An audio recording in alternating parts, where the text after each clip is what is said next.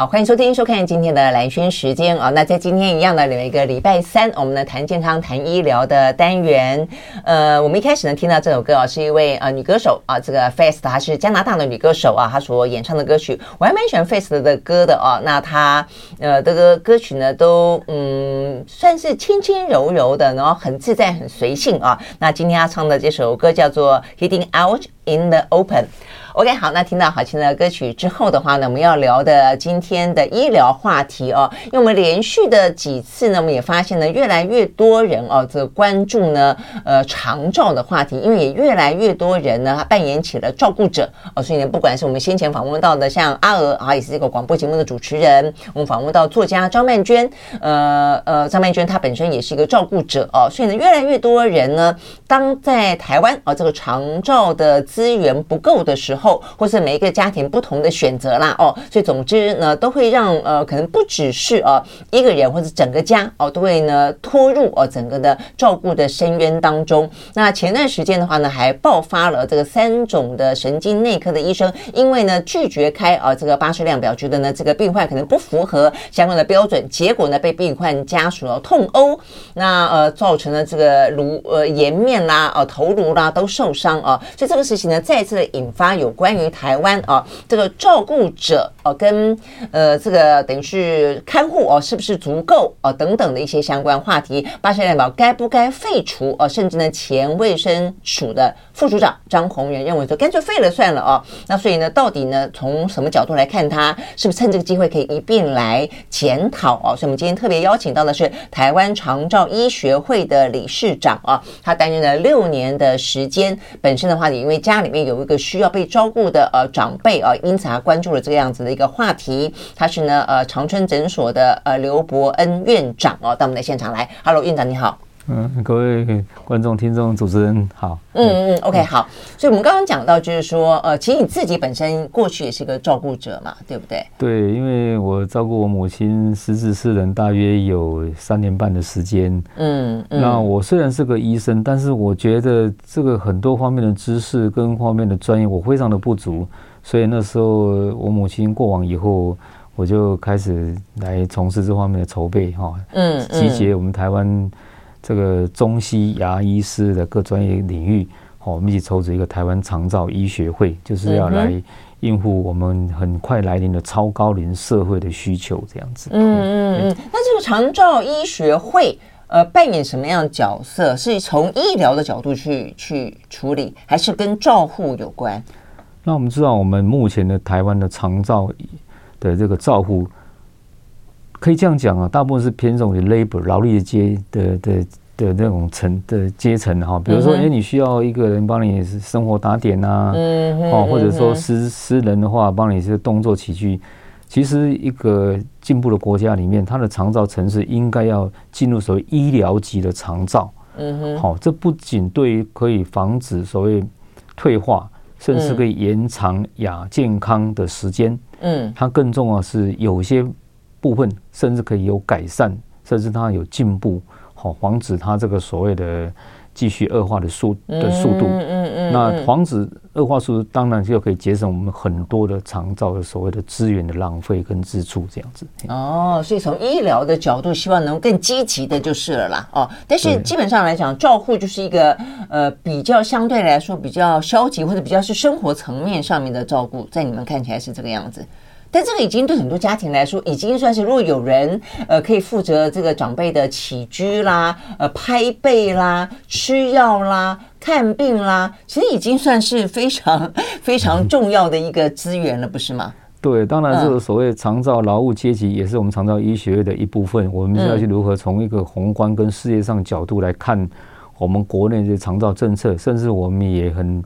也会努力去参与所谓。现在是二点零嘛，我们希望能够进入三点零长照政策，我们也有一个参与的空间。好，这是为了提升我们台湾长照照护这个服务的一个水准跟水平，一个很重要一个里程碑，这样子。嗯嗯嗯，OK，好。那所以呢，针对最近这个发生的事件来看的话呢，基本上它可能是一个比较呃，在医生呃刘医师的定义当中是比较属于劳务方面的一个照护的层面才需要这个巴士量表嘛，因为巴士量表处理的是一个照护层次的。这个人力的雇佣对不对？跟医疗还比较没有关系。对那当然这个所以这个对啊因为这个这个量表呃开不出来之后医生被打这件事情你认为它反映出什么样的一个一个现况那第二个就是说我们所谓的长照里面最重要就是人嘛哈人力的雇佣人力的进驻那什么样可以得到这个资源，或者什么样的人，什么样的病患可以得到这一个，诶，申请所谓外刊等等这个条件，要有个依据嘛。这个依据目前大部分还是用巴氏量表做申请的必备条件，这样子，嗯。那这个巴氏量表，因为跟我们生理的机构还有医疗的的专业有关系，所以呢，政府是委托医院医师、专业医师来做巴氏量表的判读。嗯哼。所以呢，要需要到医院里面去。好，那当然最近发生这个问题，我们非常遗憾。好，其实我们也要防范，因为毕竟未来所谓。嗯，这个肠道病人还有是我们高龄化社会是很快就来，很快就会进入百分之二十。我们现在是百分之十四多，二零二六年会进入超高龄，就是超过百分之二十的。对，三年后哦，嗯，嗯，就是每五个人当中就有一位呢超过六十五岁。对，那这个东西会，如果我们没有忘没有防范在，一定纠纷越来越多，这种暴力事件会层出不穷，对医院、对医生、对家属都不是好的现象。嗯，好，所以我们防范未然，好，我们会有一个希望，有一个政委有个研讨会，我们希望借着公共公共议题，借着媒体的一些正确的宣导，让这些纠纷能够降低。也能够找到一个交集的地方，好、嗯，让问题能够解决这样子。嗯，好，那这个纠纷要降低的话，我们看，因为这个事情爆发之后呢，包括连前卫生署长、呃副署长这张宏仁都跳出来说，他认为应该干脆废掉。他觉得这个巴氏量表呢，呃，认为就是说，他等于是呃限制住了啊、呃，这个是一个政府的错误的政策，限制住了大家选择的自由。就是说，当你家里面有人长辈需要照顾的时候，他的呃不管是他的疾病当中。中的轻重，呃，这个张宏仁呃副署长他认为，其实应该交由家人去判断，是不是应该找看护来看他，而不是政府告诉你说谁可以找，谁不能找。那你赞成吗？这个原则上我是觉得有讨论的空间的哈，嗯，因为如果是好，我们就暂假设他废掉这个所谓的稽查制度或审核制度的话，嗯哼，哎，我觉得说，哎，我家人需要人家来来看护。嗯，那如果说政府所引进这些看护的容额不够的时候，嗯哼，我们可以想象得到，所谓的强者越强，我有钱，我可以更多的钱，好，他劳工他愿意来我这边嘛，那我弱者越弱，我我我这个集聚越来越大，会造成社会不公啊。嗯，好，嗯，第二个，我们有政府还是有个劳工政策，这我想劳工团体非常 care，这些这么多的所谓的外面的劳工进来了。是不是会会影响到我们本国劳工的一些工作机会？嗯哼，那但第三个就是技术问题，就是说所谓品质问题啦哈，或者说一些一些竞争问题哈，等等等。所以政府用这个所谓的评估评量的依据，我是觉得目前是有存在的必要，不能说我们就因为一个偶发事件，我们就推翻它。那当然会会发生这个问题，大家很多人诟病，我有病请不到，很多没病开病时他请得到。这是社会不公，我们需要检讨的地方。嗯嗯嗯，所以就是你你认为不至于到时候需要废掉，可能去可以改变巴士量表的评量标准，或者是去想办法增加更多的看护的人数，但是不至于说要完全取消，就是等于是呃把门敞开，就是不管是本劳外劳、本看外看，呃，通通都可以用。你觉得？没有到这个程度，所以你是担心的是说太多的外国看护进来，然后影响到本国看护的工作权。对，这个是一个重点。但是我们，但是我们的长照跟劳工政策这样子挂钩，你觉得这样子好吗？因为本身长照在这方面，它的需要劳力的那种成分，应该接近百分之七成到八成。嗯哼，所谓长照服务的内容里面，我们仔细去看。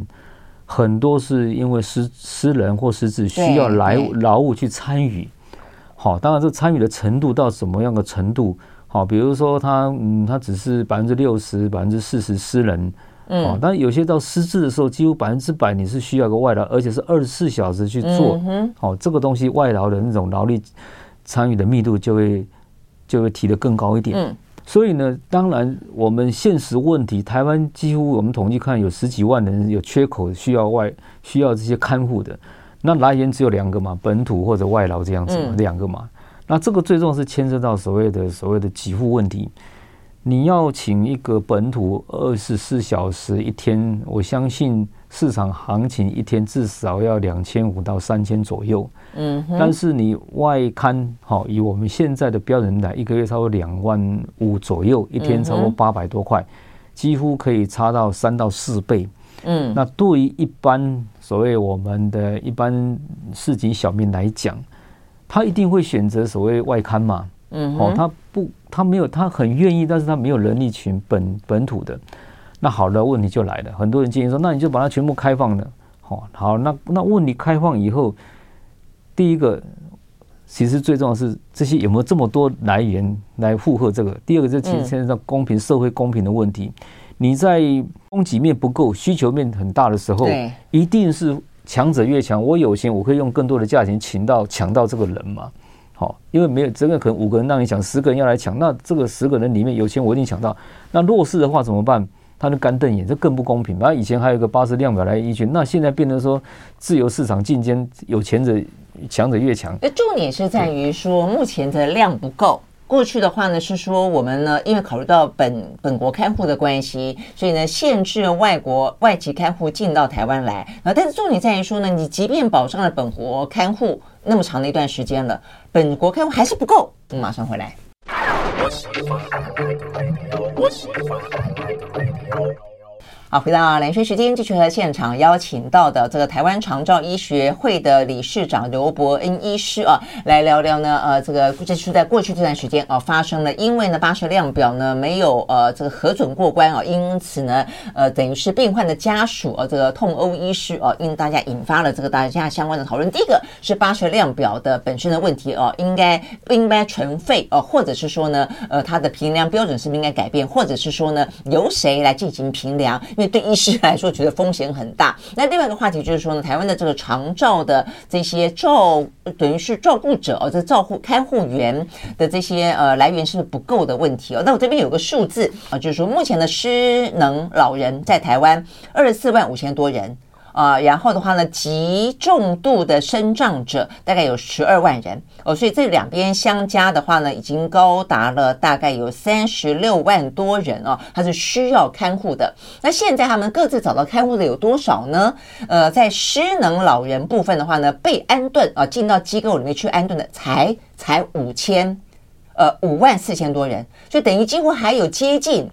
接近二十万啊，十八九万的人目前需要被看护哦，但是还没有进到这个机构里面。那极重度的肾脏者呢，十二万人当中只有九千人啊进到了相关机构，所以等于现在呢还有二十九万人哦，两个相加，但还有二十九万人左右需要被照顾。那现在的话呢，他们就没有进到机构？那就是只好找人来家里面看着喽。那就有十七万啊，目前有台湾有十七万，接近十八万的外籍看护担负了这样一个照护大军啊，这样子的一个任务，但是呢，二十九减十七，大概还有大约十二万个失能的，或是呢极重度的生障者，他是没有人照顾的。好，那所以呃，我们呢目前呢呃政府呢，包括我们的长照司啊，他们的逻辑，包括这个事情发生之后啊，我们刚刚讲到，包括呢张宏仁呃前署长他呼吁说是不是要废除巴氏量表的时候，我们的长照司是出来说话了，他们认为不要哦、不要废除，而且他们也反对啊这个引进那么多的外籍看护，这个理由的话，当然就是说要保护本国的劳工哦、但我们的疑问就在于说，站在长照会的立场，制定一个比较。健全的制度能够让这个市场当中的供需是一个合理的状况。那当然，其实哈，我们我们来看哈，其实这些缺口，照理来讲，应该是你有需要，应该都申请得到了。对呀。好，那其实目前应该我们的投诉里面，我们一些有很多人投诉，他们他们的投诉是说，delay 申请的时间比较长了，不是说申请不到了哈。嗯那这个东西就是说，那第二个就是在这段空空窗期期间，一定要本劳或本土的劳工来填补嘛。对，好，所以其实不是说这些外劳人数不够，时间的问题。那这阵空端，哦，现在外劳真的不够啊，外外籍看护真的不够啊，嗯、或者或者是这样讲啦，我觉得比较简单，就因为价格的关系。刚才这个刘医师也讲了，因为本级的看护就比较相对来说是贵嘛，大概五万到六万左右。对。对不对？然后呢，外籍看护的话呢，就两万多。所以你一般来讲，大家其实也不要讲说是有钱人，或是说呃比较弱势的家庭了，大家都愿意比较选择比较没比较便宜的嘛。那所以就变成说，本级的呃看本本国的看护就比较少人去聘雇，是这个意思吗？对，但是我刚刚还是要跟各位说清楚哈，就是你如果能够拿到巴士量表，几乎没有人投诉说申请不到外劳的啦。嗯，好。所以表示说，他只是条件问题。那唯一比较客诉多的抱怨多，就是说我的时间很长，或者说他家属认为我需要，但是为什么我申请不到？这个不是说，好，我们要大家听清楚哦。我有需要，一定会申请得到。嗯，我想这是一个应该是接近百分之四四十、百分之九十以上的事实。那跟说我有需要申请不到，这是两回事。了解，好，所以这边有两件事情。对对对，我们就真单纯来讲这个巴氏量表跟这个接最近的这欧洲事件的前因后果哈。那其实巴氏量表，我一直跟大家讲说，这个是在一九五五年美国巴尔的摩一个物理师所提出来一个评估固件，六十几年前的标准，将近七十年前的哈。嗯。那当初他也不是当初说要请外劳的依据，他只是说，哎，我这个病人住院以后，他出院以后是不是改善多少？嗯，他好像是一个物理复健师嘛，对，复健师，所以他定一个量化的表了哈。对，那一九六五年他就把它正式投稿到文献上，哎，大家大家想想，哎，这个不错，有个量化的依据是不错，所以大家耳传一传十，十传再来用。那用到台湾来，哎，当做说，哎，也要制制制定政策嘛，哦，就弄个巴氏量表的那个那个什么政策，说要依据这个来几分来做。那其实我们如果检讨这张巴士量表是大有问题了。OK，所以刘医师的意思就是说，事实上只有台湾把巴士量表拿来作为我们失能的、失智的、重度身障的照护的标准，别的国家没有，是这个意思吗？就只有台湾，我检我查过，只有当做说我们申请看护的标准。哦、嗯。那其实，在国外也没有把它这个当做说一个很客观、很量哦，因为现在有很多评量的标准，不需不一定要用这个东西。是啊，但是我们政府政策应该要来检讨了啦。嗯，这七十年前的东西。第二个，我一直讲说这个是外国人的东西哦。嗯。哦，我们是东方人，我们台外国要进来都要经过我们当地本地的临床试验再做一次。那这个量表怎么可以把它全部把它拖回来？这个用这不太合理。那第三个就是说。现在的科学医学进步很多是微型跟所谓的隐形的问题，它不见得是 consistent 持续持续出现。他今天可能到了医院那边，他他亢奋，他很紧张，他表现很好，那回家以后就开始有有有问题出来。那家属说明明在家里有问题，嗯，哦，所以我们强调一个重点就是说，我们如何排除所谓的伪阴性跟伪阳性。嗯哼，伪阳性就是说很多人他可能会。会会假装一下哈，就通过了。那、啊、很多人老实人反而会因为太紧张，他反而表现很好，变得伪阴性，请不到、嗯、这个东西，这是盲点。就是今天我们会产生纠纷，会产生医生跟家属之间的所谓的代沟的问题，嗯、这个要解决，嗯、这可以解决的，嗯、而且必须要解决的。好，那么休息再回来。I like 回到兰萱时间，继续和现场邀请到的台湾长照医学会的理事长啊，这个刘伯温医师啊，来谈有关于呢最近的这个巴氏量表啊，这个相关的争议啊。那我想对每个家庭来说的话，都都蛮重要的，因为有没有人帮忙啊，这个照顾长辈，尤其你的长辈若是属于失能的，然后呢，呃，身障的，或者说呢失智的啊，这个真的是对于每个家庭来说，呃，有个帮手跟没有个帮手，真的是差非常的多哦。那所以你可以理解为什么啊，这个家。家属啊，这个压力这么的大啊，所以我们刚刚也讲到，但是重点在于说呢，这个巴氏量表本身，呃，它的评量是不是应该更精准？所以你的建议是什么？而且这个我记得好像过去这段时间就，呃，医学会也提出过，也有不少的医生啊，也曾经建议过，那为什么到现在为止还不改呢？因为哦，就是说我们要找一张可以大家能够接受的，而且客观的所谓科学化的一个评量表。哦，自然，既然我们申请要有依据嘛，依据什么呢？要量化嘛。那我们一直用这个旧，其实我们一般人来看这个表也是很 rough 了哈。嗯，比如说我们第一个说你进食，如果说完全没有办法进食，零分这个我们都知道，你怕插鼻胃管嘛哈。那第五分的话，需要别人协助或者切好食物或或拿什么东西帮忙弄这样子，唬唬属菌，那这个问题就来了。五分跟零分之间就有很多的落差了。那十分跟五分之间又有落差。在十分里面说，你十秒里面可以一口吃完。十秒里面，十秒对，十秒可以把它。但但是很多吞咽困难问题，它不是每一次所有的食物都可以十秒了。有些食物它可能会超过十秒，要慢慢吞咽嘛。那有些是可以，那你把它定做十分，这个谁去看呢？只能凭病人讲，那病人一定假装说我都吞不下去啊。嗯，那这个有些人老实人就得不到这个分数，就没有办法压低分数嘛。所以第一项进食就有很大空间的。嗯哼。那第二个，我们再来看这个位置移动了哈。这个分作四级，那有些项目分作三级，最少是分作两级的。那四级里面，它十五分哦，自行可以动哦，我们像正常人可以动的时候 OK 嘛，十五分嘛。那最后一级是别人协助才能够坐稳哈，或者需要。两个人以上帮忙在移位，那有些人他不一定是每个时候都是，有些人他只是一脚偏瘫，嗯，好，他一脚偏自己慢一点也是可以。那很多医生就 criticize 就比较严格，说啊，你是还是可以扶着床起来嘛？对呀，所以给你五分好了。完了，所以我觉得不同的医师之间他的宽松标准其实不太一样。好，那那再来，所以五跟零之间。应该有个中间 borderline 中间地带嘛，哦，你如果再定个二点五分的时候，那个就更更精准一点。对，那问题是没有人打个三分四分的吗？或者打打个七分八分的？他只有格式，只有叫你要十五十五零这四个选项，你不能再自己定格式啊。对啊，那所以我的意思说，那 那既然这个其实刚才呃刘医师就是更更具体的举些例了啊，但是我想这些例子不用讲，我觉得也很容易清楚知道。那为什么我们的卫福部不采纳呢？这个东西可能，我想哦，还是说，或许没有人提出这个问题所在啦。所以我没有啊，我看你们已经 提出过很很多次了，不是吗？那也很谢谢我们今天我们这个公共卫生的议题，能够希望能够点醒政府注意注意这个问题啊。这个问题不难嘛，你就把专家学。而且我觉得还有一个重点，刚才这个刘医师也提到，其实我们刚刚在讲的都是一些呃在行动上、肢体上的，其实他并没有纳进失智。对。有些失智老人，他其实动作灵灵活的很，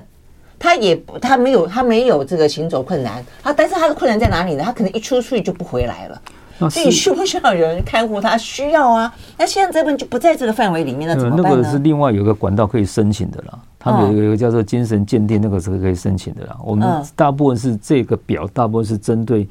私人。或者尚未失智的那个，所以你说如果家里面有失智了，那另外另外一个可以透过精神鉴定，也可以请到看护吗？也可以，那个是 OK 的。OK，好好，那我想如果家里面有长辈的话呢，可能就要知道一下这个部分，因为现在我们到底有哪些资源可以去运用哦，这个对于每个家庭来说都非常重要。好，那所以回到这个巴氏量表这部分部分，那所以。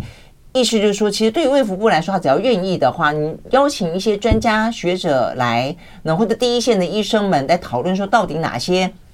评量标准实际上才是符合台湾现在的长辈们所需要的，应该不是一件难事吧？不会是难事，因为我们本土化跟所谓的跟那个具体化哈，这是我们迫切的需要了哈。比如我们刚才提到说，东方人跟西方人他的骨骼结结构不一样。他的一些生活习惯跟吞咽动作等等不完全一样了。如果说我们能够很尽快来修正本土化巴氏量表，好，这。或者是八或者什么什么，不一定要叫八四来。对啊，如果不是他的 这个什么这个人的名字的话，因为他就叫八八八什么东西的啦，哦，是不是应该没有专利权的啦？对啊，对，那就属于我们台湾自己的一个评量表啊，就是说有关于失能呃身障需要看护的评量表，就是重新定一个嘛，对不对？有那么困难吗？好，那再来就是说，好，我们定一个属于台湾自己的。呃，这个评量表，那然后由谁来进行评量？这不好像似乎最近也有在讨论。有人说啊，由医师来，医师觉得这风险太大，我不想要去负责。也有人觉得说，那是不是社服员来负责？会长，你觉得呢？哦，我是觉得说，因为这个牵涉到我们生理机能的问题，生理机能就是所谓的我们身体功能牵涉到医疗问题，还是要有个专业的人士来判断的哈。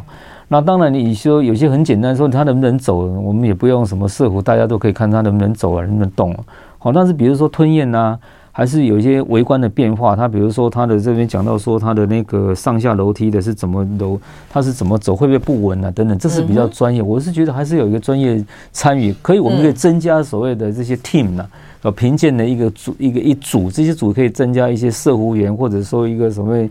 诶，你比如说一些什么口口腔的啦哈，或者说一些类似那个那个那个什么语言治疗师，我们是欢迎他来加入了。嗯，哦，但是毕竟他有牵涉到医疗，还是要医疗专业的人来参与，会比较公正、公平、跟客观、跟科学化。OK，那现在到底是哪些医生？因为我记得好像不是每个科别的医生都可以开这个巴氏量表。目前在大医院里面，而且他这个巴氏量要现在所谓核核准的。医院哦，嗯哼，哦，那问题又来了。那有些医院的医生里面，他可能除了说我们卧床那些所谓可以申请到宅鉴定以外的，一般能够走的或者没有到卧床的时候，还是你要到医院里面去才能够申请的申请鉴定的。那申请我记得这个不是已经改了吗？因为现在有人住在山上的，然后呢，明明就已经瘫在家里面需要看护，你还要叫他。大老远的到医院去给你看，然后才可以开个巴氏量表，所以已经不知道有有改成到府服务了吗？有有有有有到宅鉴定的，有有这个到宅鉴定，道宅鉴定，但是大部分的人不是都是躺在床上的啦。嗯，好，比如说他偶尔真的是不舒服等等，这个还是要到医院里面去申请，人要到医院里面去申请的。嗯，好，那医院的申请里面又有一个问题了，不是可以申请盗宅鉴定的，有一定的条件就是。对，那大部分。好，大部分的人要申请巴氏量，还是要回到医院里面去。那我是站在医学位临床医师在看这些鉴定的所谓单位还是不够了。嗯，哦，你不要只限于说，哎，某某医生还是某某资格或者某某医院的等级才能够开这个表。其实说难听点，这个表没有那么大学问了。既然是医师，他通过医师执照考试，你要让他能够所谓的在地化、亲民化。一般诊所里面，只要经过一些训练，他也可以很正确开出这个表，不输所谓医学中心或地区医院的水准。这样可以降低医学中心，他是负责重病的，不是负责这些东西的。这样的纠纷就会少。那家属也不会说我花了老远时间等了半天，你还还一个脸色给我看。那医生也也也很无奈，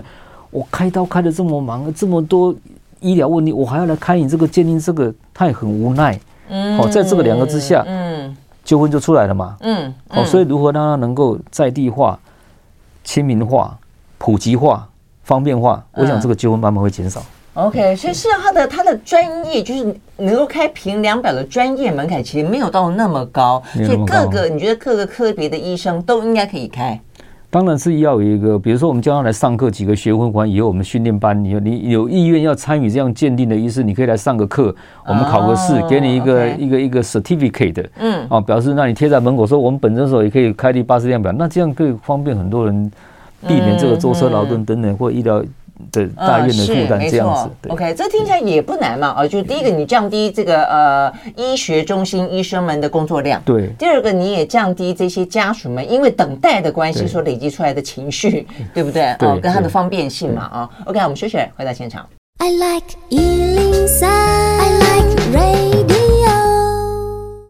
好，回到蓝轩时间，继续和现场邀请到的台湾长照医学会的理事长啊刘伯恩医师啊来谈有关于呢呃这个最近巴氏量表啊这个所引发的啊这个等于是医病之间的紧张关系了啊。好，所以我们刚刚讲到了，希望第一个呃巴氏量表可能可以不用叫做巴氏量表了，属于台湾自己的一个评量表，就是不是可以申请看护的评量表哦，它可以更精准的存在。第二个呃可以让可以开这个评量表的哦这些医生们能够让他更多人。可以来参与，哦大家可能可以需要去上一点课，拥有某个程度的执照或者一些认证啊。那这个部分可能可以去解决有关于因为评量表而发生的纠纷，这个部分医病之间的紧张关系。好，但回过头来看，还是有要我们刚才讨论到一部分的，就是说，那到底我们这样的一个。呃，供需市场啦，这样讲，就是说，事实上目前看起来似乎还是有十二万啊这样的一个空缺，呃，开户事实上是不足的啊。那虽然刚才刘医师说，至少在你们所了解到的，有通过巴氏量表申请的，没有申请不到的，但是我们看到这个市场上面似乎还有对于这个开户非常大的一个需求量，那更不用说呢，往往前看，就以后那可能未来越越来越高龄。总而言之，这个需要看护的人力，如果如果大家没有说呃能够维持那么好的健康身体的话，真的是可能呃量会越来越大。所以这个问题会你会担心会怎么样？那你建议什么事情可以超前部署一下？对，就是说我们要有一个一个一个 sense，就是可能三年以后，二零二六年以后，我们的需求量可能会 double。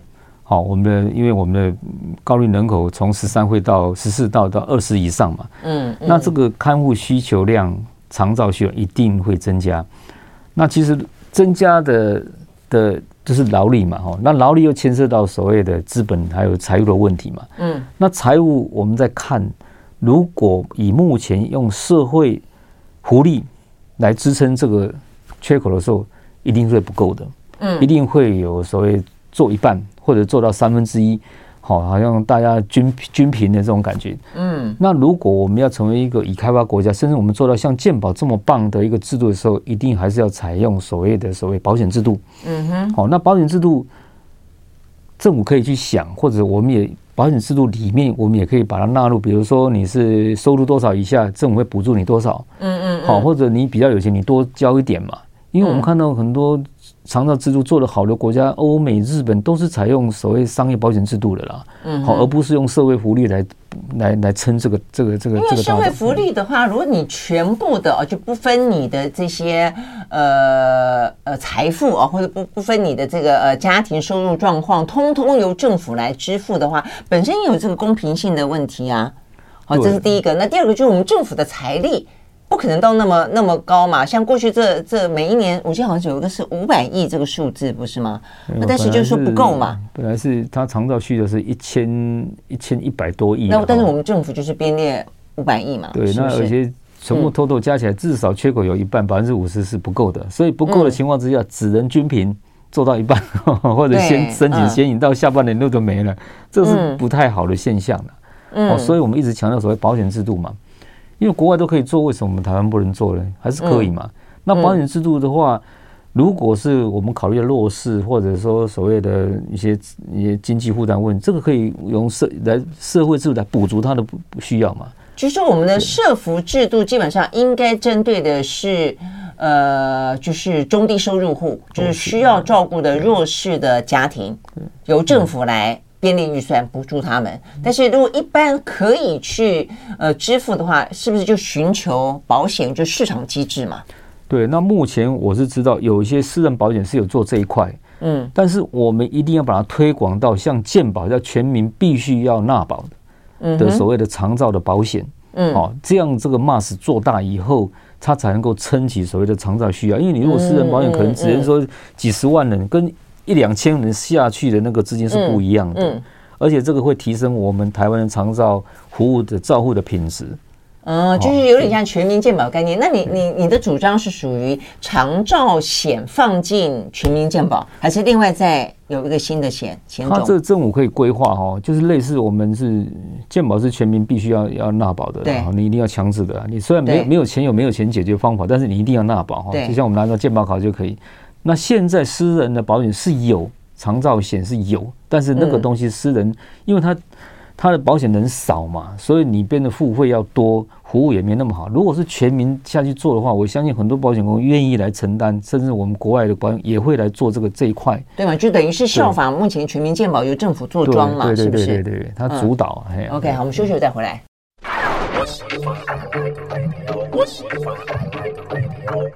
好，回到兰萱时间，继续和现场邀请到的台湾长照医学会的理事长啊，这个刘伯文医师哦，来谈有关于台湾的啊这个巴氏量表，然后从这个话题延伸到整个长照的问题了哦。这个问题谈起来坦白讲都有一点点沉重啊。好，那但是希望啊，这个我们透过呢呃更多的一些呃健全的制度哦，跟制度的一些改善啊，包括呢更多的一些资源可以做一个有效的整合啦哦。所以我们刚刚讲到有关于巴氏量表怎么让它更精准化，也谈到了有关于呢怎么样子哦，是不是用一些。呃，部分由社政府编列社服的预算，部分的话呢，交由商业机制啊，这个保险来处理。那再有另外一个话题，就是长照机构的问题。我们刚才讲的时候，像像我刚刚在看到那个数字的时候，我也在想一件事情：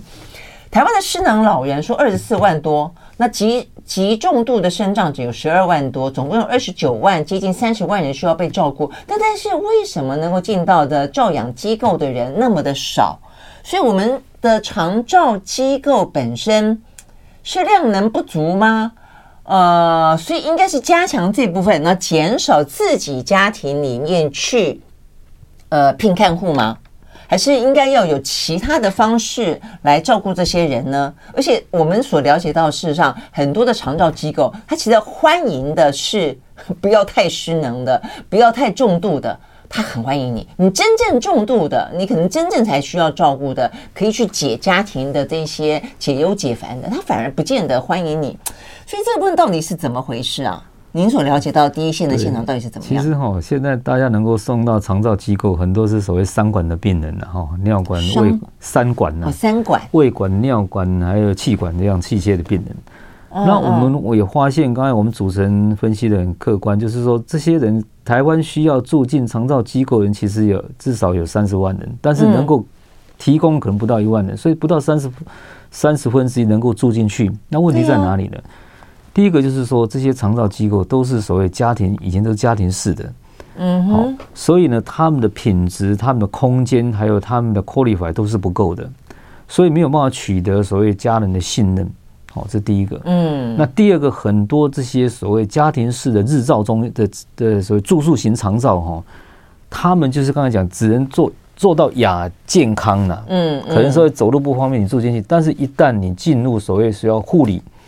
需要三管治疗。需要失智的这个全方位、全时间治疗，它是拍水不行，你要转院。所以现在很多休闲式的、商业式的那种养生村，嗯，其实很好看啊，收益很高，大家看得好，拍拍手进去。可是发现有一天啊，我不能走了，已经不能动了，甚至我失智拍水，你又要转的，他会要你转吗？因为他没有办法可以有这一段的了，就没有医疗端就是了。就你一开始讲到说你希望有医疗介入，就这一块。所以这个东西也造成说我们所谓的长照机构一个很大的盲点呐。嗯，那我们希望政府在。